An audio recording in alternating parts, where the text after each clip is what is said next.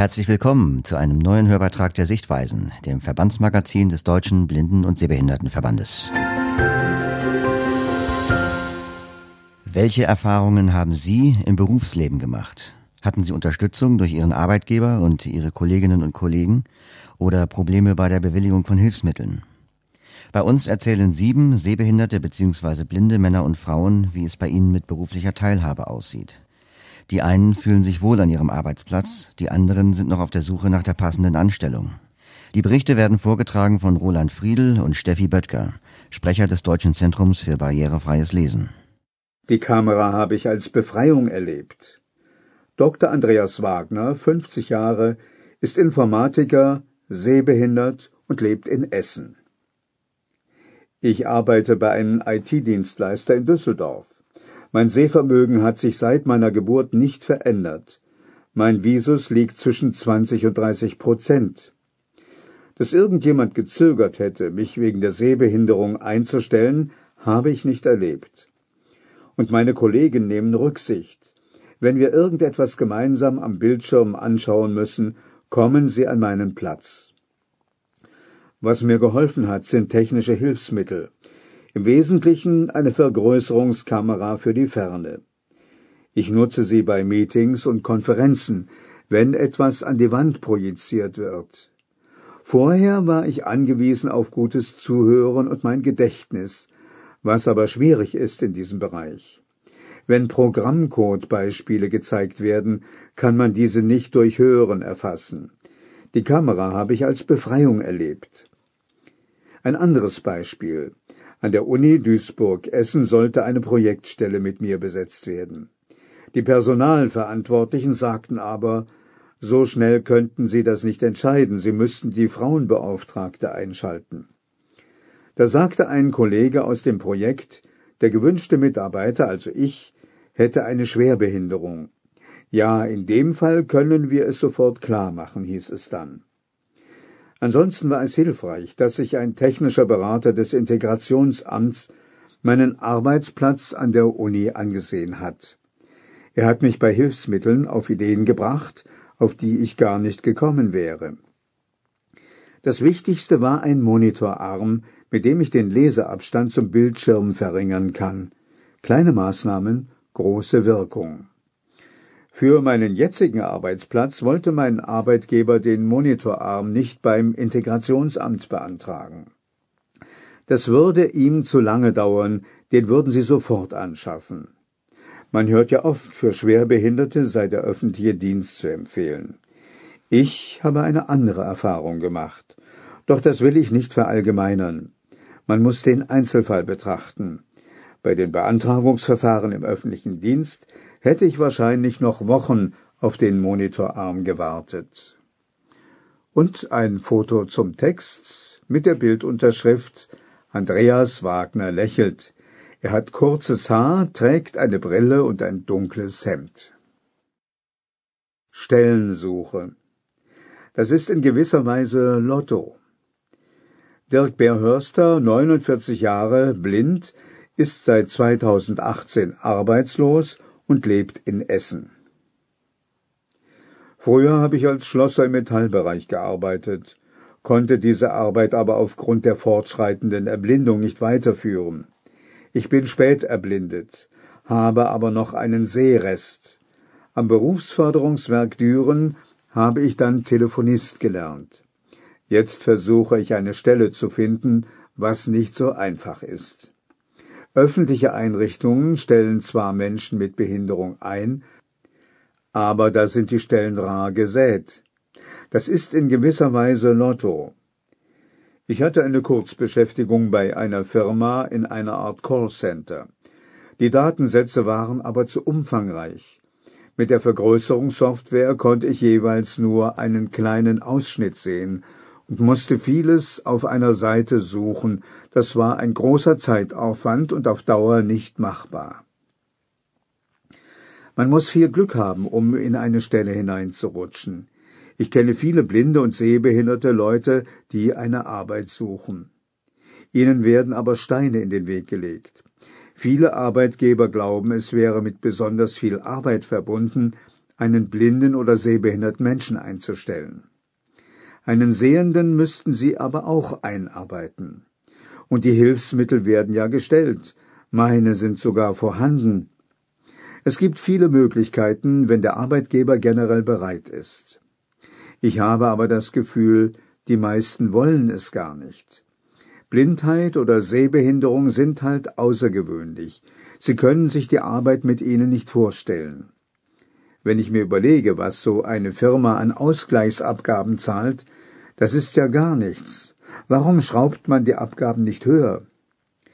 Ich kann nur hoffen, dass es irgendwann mal klappt, aber ich werde bald fünfzig, und dann sieht es auch schlecht aus.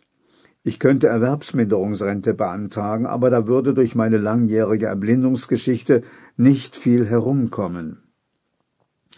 Ein Foto zum Text mit der Bildunterschrift. Dirk Bärhörster trägt eine dunkle Brille, einen Bart und Glatze. Er hat ein Kapuzensweatshirt an. Als Freiberufler erfahre ich Wertschätzung. Fred Pelor, 50 Jahre, ist Gitarrenlehrer, blind und lebt in Frankfurt am Main. Seitdem ich freiberuflich als Gitarrenlehrer arbeite, klappt es viel besser mit der Assistenz. An meinem vorherigen Arbeitsplatz konnte ich nicht immer auf die Assistenzkraft zugreifen. Jetzt bekomme ich Geld dafür und suche mir die Leute selbst aus. Natürlich habe ich dadurch ein bisschen Arbeit, etwa wegen der Abrechnungen, aber in der abhängigen Tätigkeit wurde mir jemand zugeteilt, der auch andere Dinge machen musste, also über meinen Geldtopf für andere Dinge beschäftigt wurde, und das ist halt unangenehm. Ich habe gemerkt, das will ich so nicht. Das war für mich ein Antrieb, freiberuflich tätig zu werden. Auch das Beantragen von Hilfsmitteln geht als Freiberufler viel schneller. Natürlich musste ich nachweisen, dass ich das nicht als Hobby mache. Gitarre unterrichte ich etwa seit dem Jahr 2000. Seit 2010 habe ich meine kleine Gitarrenschule. Jetzt stehe ich selbst für meine Arbeit gerade und erfahre Wertschätzung. Ich verdiene weniger als vorher, aber das ist der Preis, den ich gern dafür bezahle. Ein Foto zum Text mit der Bildunterschrift Fred Pelor mit Mütze im Profil. Er steht am Geländer eines Flussufers und spielt Gitarre. In der Behörde bin ich sehr unterstützt worden. Bettina Dargel, 50, ist Justizangestellte, fast blind und lebt in Düren. Ich arbeite seit sieben Jahren in einer Justizbehörde in Aachen im mittleren Dienst. Ich bin im Servicebereich, im Bereich Aktenverwaltung, Aktenkontrolle tätig. Benachteiligungen aufgrund meiner Behinderung erlebe ich von Seiten des Arbeitgebers keine. Im Gegenteil, ich bin sehr gut integriert und erlebe sehr viel Rücksichtnahme. Ich habe einen barrierefreien, also mit Hilfsmitteln ausgestatteten Arbeitsplatz. Nach meiner Umschulung wurden die von der Agentur für Arbeit bereitgestellt. Auch da gab es in der Behörde viel Engagement, sich damit auseinanderzusetzen. Ich bin die erste in dieser Behörde, die mit solchen Hilfsmitteln arbeitet, mit Breitzeile, Bildschirmlesegerät und anderen. Da war viel Interesse und ich bin sehr unterstützt worden. Mein ursprünglicher Beruf ist Heilerziehungspflegerin. Ich habe die Ausbildung gemacht und ein paar Jahre lang stundenweise in einem Heim für geistig behinderte Menschen gearbeitet. Manche waren mehrfach behindert. Der pflegerische Aufwand war hoch. Medikamente mussten verabreicht werden. Irgendwann habe ich beschlossen, dass das nicht mehr geht, weil die Sehbehinderung fortschritt und ich mich der Verantwortung nicht mehr gewachsen fühlte. Ein Foto zum Text mit der Bildunterschrift Bettina Dargel hat schulterlanges blondes Haar und einen Pony. Sie trägt einen gehäkelten dunklen Pullover. Mit Handicap zieht man immer den kürzeren. Georgios Bezos, 39 Jahre, sehbehindert, ist gelernter IT-Systemelektroniker und war zuletzt als Kundenberater tätig. Er lebt in Wanne-Eickel. Gute Erfahrungen habe ich im Job mit dem Integrationsfachdienst Sehen gemacht. Er hat sich optimal um die Versorgung mit allen notwendigen Hilfsmitteln gekümmert, inklusive Termin beim Berufsförderungswerk Düren zur Hilfsmittelerprobung. Anders sieht es nun aus, wo ich arbeitslos bin. Trotz voller Ausstattung und Eingliederungshilfe kam ich nie weiter als bis zu Vorstellungsgesprächen. Sobald das Thema Behinderung zur Sprache kam, ging es nicht weiter. Es gibt Arbeitgeber, die offen sind, allerdings wurde mir auch dort trotz zehn Jahren Berufserfahrung lediglich der Mindestlohn angeboten. Es ist extrem schwierig, überhaupt Arbeitgeber zu finden, die offen kommunizieren, auch Menschen mit Behinderung einstellen zu wollen. Oft habe ich auch gehört, dass Fremdsoftware, die ich brauche, um die Bildschirminhalte zu vergrößern, nicht gewünscht ist. Weiterbildungsangebote sind selten barrierefrei, oder man lernt dort so wenig, dass man auch danach keine Chance auf dem freien Arbeitsmarkt hat. Toll wäre es, wenn es staatlich geförderte Stellen gäbe, die ausschließlich Menschen mit Behinderungen vorbehalten sind. So könnte man den Menschen reelle Chancen bieten, an der Gesellschaft teilzuhaben, ihren Sozialbeitrag zu leisten und ihr Leben selbstbestimmt zu führen. Im direkten Vergleich zu Bewerbern ohne Handicap zieht man immer den kürzeren. Alle schreiben sich soziales Engagement auf die Fahne, aber die wenigsten sind ernsthaft bereit, sich auf behinderte Menschen einzustellen. Ein Foto zum Text mit der Bildunterschrift Georgios Bezos hat dunkles Haar, einen Kinnbart und trägt ein dunkles Sweatshirt mit weißen Bändeln. Gute Erfahrungen mit dem Integrationsamt. Stefan E., 28 Jahre, ist Jurist, blind und lebt in Hannover. Ich habe die Erfahrung gemacht, dass ich auf Bewerbungsschreiben, in denen ich meine Behinderung angesprochen habe, regelmäßig keine Antworten erhalten habe oder direkt Absagen. Wenn ich es nicht reingeschrieben habe, wurde ich zu Vorstellungsgesprächen eingeladen. Gute Erfahrungen habe ich mit dem Integrationsamt gemacht, das für technische Hilfen sorgt und für Assistenz zuständig ist. Auch der Antrag auf Eingliederungszuschuss wurde von der ZAV, der Zentralen Auslands- und Fachvermittlung der Agentur für Arbeit, schnell bearbeitet. Mein Assistent und ich sind ein gutes Team. Carla Schoppmanns, 56, ist Sozialarbeiterin, blind und lebt in Kassel. Ich bin durch ein achtwöchiges Praktikum in mein Arbeitsfeld gekommen und konnte dadurch dem Chef und den Kolleginnen und Kollegen vermitteln, wie blinde Menschen mit psychisch kranken Menschen arbeiten. Ohne das Praktikum hätte ich die Stelle sicher nicht bekommen. Ich habe damals Aussagen gehört wie Blinde Menschen können das doch nicht, denen fehlt doch der Blickkontakt. Am Anfang gab es also ein paar Bedenken, mich einzustellen. Meine Stelle wurde drei Jahre lang über einen hessischen Sondertopf finanziert, und der Arbeitgeber verpflichtete sich, mir danach eine Festanstellung anzubieten.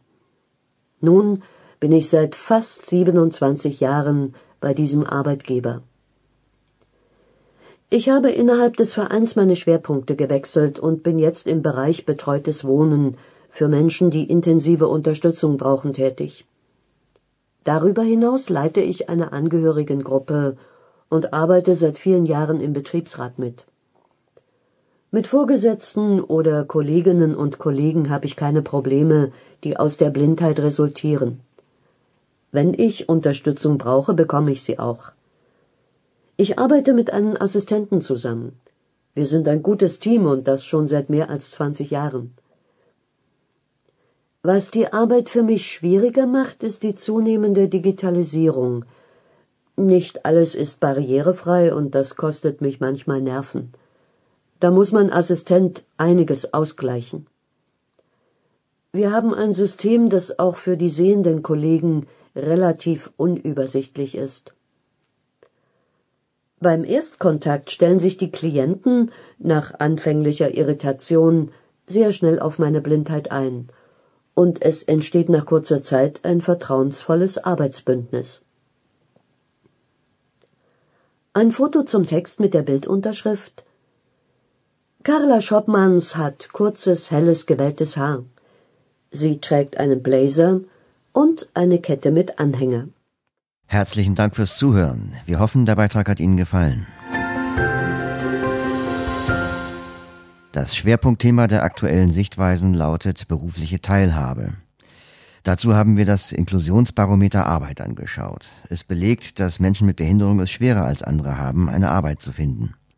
Außerdem geht es um die Entwicklung der Gesundheitsberufe und den neuen gemeinsamen Fachausschuss Teilhabe am Arbeitsleben beim DBSV. Marianne Preis-Devi, Geschäftsführerin des Deutschen Vereins der Blinden und Sehbehinderten in Studium und Beruf, schildert im Gespräch ihre Perspektive auf das Thema berufliche Teilhabe. Möchten Sie noch mehr Sichtweisenartikel lesen? Dann fordern Sie ein kostenloses Probeexemplar an.